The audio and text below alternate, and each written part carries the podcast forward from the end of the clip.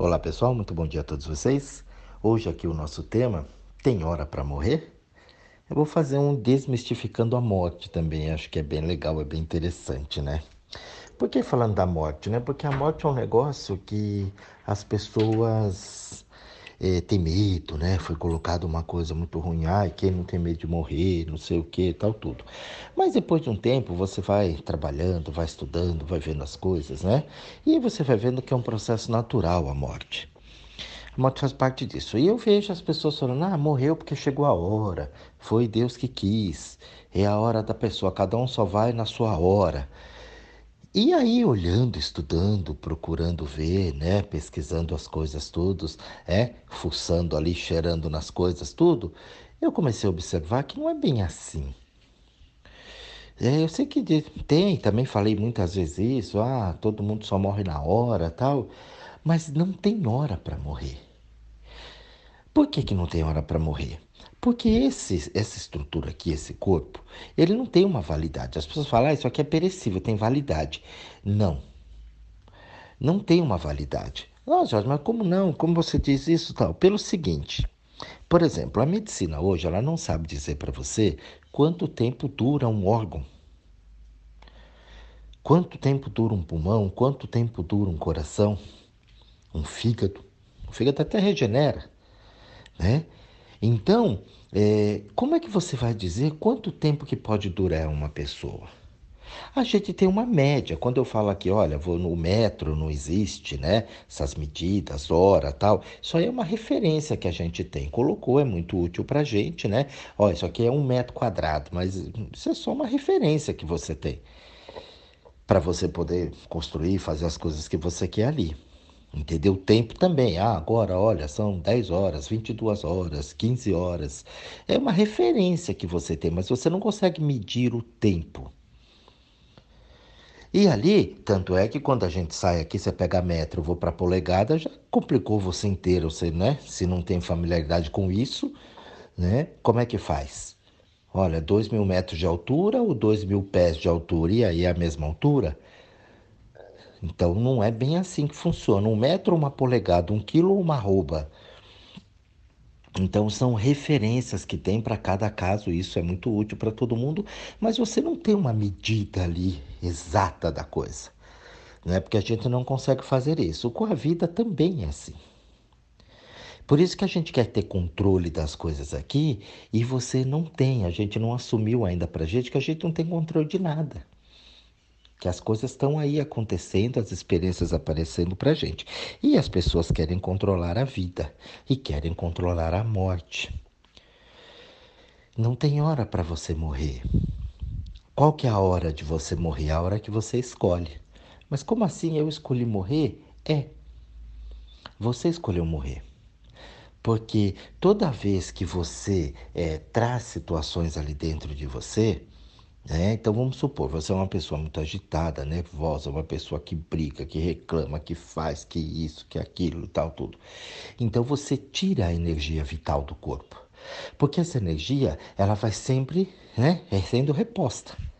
Você vai se colocando ali, você vai né, dormindo, vai descansando. Aquilo você tem um tempo que você gasta aquela energia e tem um tempo que você repõe. Então você gastou energia o dia inteiro, aí você vai para tua cama, dorme, tem uma cabeça legal, bacana, chegou, vou dormir, dorme um sono gostoso, acorda renovado. Você fala, nossa, mais um dia bem disposto, acorda legal, pá, vai. Então você renovou aquela energia. Mas aí você gasta, gasta, gasta, gasta. Na hora de repor, gasta mais ainda e sonha, e tem pesadelo, e não dorme direito, e rola na cama, e vai com aquele celular para a cama, e vai dormir quatro horas da manhã. Entendeu? Então você perdeu tudo aquilo. Você desgasta as mãos. Então essa pessoa provavelmente ela vai durar bem menos. É a mesma coisa que o teu carro, por exemplo. Ah, meu carro é velhinho, meu carro é velhinho, mas você está sempre fazendo a manutenção preventiva, teu carro velhinho anda que anda uma beleza. Visto aí os colecionadores, né? Tem carro aí antiguíssimo que anda e anda muito bem. Né? Por quê? Porque está bem cuidado, repõe a energia. E o carro funciona bem. Em compensação, tem carros novos que você vê parado no meio do caminho, porque ferveu, estourou, quebrou. Né? Você não repôs, você não devolveu a energia. Você só vai lembrar do óleo o dia que fundiu o motor. Você só vai lembrar da água o dia que ferveu o carro. Ah, mas teve o um acidente, né? O acidente ele sempre vem carregado de uma imprudência por ambas as partes. Entendeu? E aí o que, que acontece? Ah, mas estourou o pneu, capotou. É, mas por que, que o pneu estourou? O pneu estourou porque não estava dentro. Ou você comprou um pneu né, ali paralelo, sem uma uma certificação legal, você foi no mais barato, né? Ou um pneu né, recondicionado lá, recalchutado, entendeu? Daquele jeito, ou você é excesso de peso, excesso de velocidade, né? É uma má calibragem do pneu, ou tá muito vazio, ou tá muito cheio. Então você não atenda, ah, põe lá, enche lá, não sei o que, ah, pneu murchou, só vai ver quando murchou, entendeu? Então não tem a ordem ali. E ali, quando você está na estrada, que precisa né, da, da, da, força toda daquele pneu, do controle todo, você não tem. Por quê? Porque você não ligou para o pneu. Você põe lá e deixa ele rodar. E acha que ele, ele sozinho faz as coisas que tem que fazer. Não, você não deu uma atenção para aquilo. E isso vai causar um acidente. Tem a dúvida, o freio do carro e tudo mais. Por que, que eu estou falando do carro? Porque a vida é assim. Você não dorme direito, você né, não se alimenta direito, você fica nervoso, quer dizer, você não presta atenção em você, você não faz a manutenção preventiva em você. Eu sou acupunturista, eu vejo, as pessoas só me procuram quando tá zoada, quando tá esculhambada. Ela não vem, né? São poucos hoje que têm essa consciência, falam, não, Jorge, eu vou fazer essa prevenção. Porque a acupuntura é prevenção. É para você não adoecer. Não é depois que você está doente vir curar. É o que você faz com o médico. O médico também é preventivo. Você vai lá, faz um exame de vez em quando para ver como é que tá, os níveis, as coisas, tudo lá. Tudo bem, você acompanha aquilo. Agora, você só vai lá quando está doente. Então, essa prevenção a gente não faz. Quando você não tem uma prevenção para você e não cuida de você, a tua morte ela está muito mais perto de você. A gente foi criado que foi Deus que escolhe. Não, Deus não escolhe. Deus pôs você aqui com todos os recursos suficientes para você sobreviver quanto tempo você quiser. As pessoas acreditam muito que é o que você come, né? Então assim, ah, comeu muita tranqueira, muita coisa. Aí quando pega alguém que está um pouco acima da média, por exemplo, você pega uma pessoa ali com 90, 100 anos, e a pessoa fala que ela fuma, o povo enlouquece. Como fuma? Ele tem 110 anos, ele fuma. e está vivo vai, mata, não sei o quê. Então, não é exatamente. Claro que você tem todo um cuidado, tem toda uma situação ali, mas o que isso prova pra gente? Que não é o que você come. Se você pega uma gastronomia daqui de baixo, né, de São Paulo, do Sul, e aí quando você sobe o mapa, e você vê que as pessoas comem coisas que aqui, o povo daqui, nutricionista, fala, pelo amor de Deus, isso faz mal cara come gordura, o cara come a linguiça, o cara come tudo o negócio lá que normalmente o nutricionista falaria, olha, isso aqui vai acabar com a pessoa. E a pessoa vive lá 200 anos. E com uma saúde muito melhor do que a do povo paulista, por exemplo, né? Que supostamente teria, supostamente teria acesso né, a uma comida supostamente melhor, né? E morre antes pelo estresse, pela correria, pela bagunça, pela coisa industrializada. Então, gente, a gente vai observando, quando você para e começa a olhar isso, observar isso, você fala: não, não é bem assim a coisa. Colocaram isso para mim, falaram isso para mim, mas a escolha é minha. Um povo mais evoluído, evoluído que eu digo, que tem uma sensibilidade maior, tal, tudo, ele até sabe a hora que vai morrer. Eu conheci, eu tive o privilégio de conhecer algumas pessoas assim, falam, não, eu vou morrer amanhã, e morreu. A pessoa já sabia. A gente sabe, tem casos, relatos aí, você procurar na internet, você vai ver, a pessoa sabe. Até se ajeita, né? Como eu falo, se ajeita linda, põe um terninho lá, uma roupinha bonitinha dela e puf, já porque chegou a hora. E ela vai de boa. Então tem uma acessibilidade muito grande. A maioria não sabe. Por quê? Porque senão dá desespero. Sem saber, já cai em desespero, você imagina sabendo. Né? Então não tem maturidade para isso. Por isso que o conhecimento ele não vem para todos de uma vez, tem que vir em doses homeopáticas. Por quê? Porque senão você não sabe o que faz com aquilo. A cabeça já quer ficar muito, quer fazer, quer ir. já viu, cabeça, né? Não precisa falar mais nada. Falo com vocês aqui há anos sobre esse negócio de cabeça, MEB e tudo mais. E aí, quando você pega, por exemplo, um outro exemplo de morte, tá? a pessoa ela desencanta. Quando ela desencanta, Ela escolheu ir embora. Ela cai em depressão, ela afunda, ela define, vai. E não tem ninguém nesse planeta que faça essa pessoa ficar. Quando ela fala, não quero mais. Você vai, a família reza e faz oração e leva no médico, leva aos hospitais, ela morre. E por outro lado, tem pessoas que ficam lá e ela tá indo ao médico, já desenganou, chamou a família, já viu, já, ó, oh, gente, dessa noite ela não passa, né? Talvez esse pode até ser o teu caso. Reúne a família e fala, olha, tudo que podia ser feito pelo olhar e pela né, estrutura da medicina foi feito. Agora joga nas mãos de Deus. Eu já ouvi médico falar isso. E os casos que eu estou contando aqui eu já vi, eu presenciei, foi relatos, né? Eu vi isso. E aí a pessoa ficou lá. Aí acontece alguma coisa lá com ela, sei lá com quem ela conversa lá no coma dela, na coisa dela, ela volta. Ela estava desenganada pelos médicos. O médico falou: dessa noite ela não passa. E ela passou. E ela levantou e ela viveu e ela ficou aí mais 20, 30, 50 anos viva. Por quê? Acontece alguma coisa ali no momento da escolha. Alguma coisa lá acontece. Ela conversa com o povo lá e ela descobre alguma coisa nova. E aquilo dá ânimo, dá alma para que ela continue fazendo o que ela tem que fazer. Ela volta. Então, o que era supostamente a hora dela foi adiado. Por quê? Por ela. Ah, Jorge, mas isso não é um milagre de Deus, é uma coisa. Não, o povo que é mais religioso, que volta para o conceito religioso, que acha que Deus é uma pessoa que fica lá anotando tudo, fazendo tudo, então vai ficar por esse lado. É até uma forma, acho, até de se conformar, né? Ah, Deus deu, Deus levou. Então a pessoa ela, ela se segura melhor nisso. Ah, foi para os braços de Deus. Então ela é um jeito dela não sofrer tanto. E ela vai cuidar dos outros. Tudo bem, eu até entendo, mas não é assim que funciona. Pode ser bom para você, a forma como você entende isso assim, tudo bem, não tem problema nenhum, é o teu momento. Mas pelos estudos, pesquisa, experiência que eu vou observando assim, não é assim que funciona. Por quê? Porque você tem o livre-arbítrio, você tem a escolha. Você veja que tem ali os seus amigos e você olha para um e fala assim: Isso aqui não quero nunca mais olhar. Não quero ver mais nem pintar de ouro. E você afasta daquilo some, morreu para você. Então, por que é que na morte não pode ser assim? Por que, que a gente escolhe algumas coisas e outras a gente não pode escolher? O livre-arbítrio, então, ele é relativo, depende. Tem coisas que eu acredito eu posso mudar, né? Agora, tem coisas que eu não posso mudar. Mas como não? Se eu tenho livre-arbítrio para fazer a coisa. Então, a gente tem esse conceito que é o não né, embutido dentro da gente que eu acho que isso eu posso fazer e aquilo eu não posso fazer. E a gente vai se limitando nas coisas. Então a morte, ela é uma escolha. Você cuida bem de você, olha, demônio, presta atenção. Você cuida bem de você, você vai durar bastante.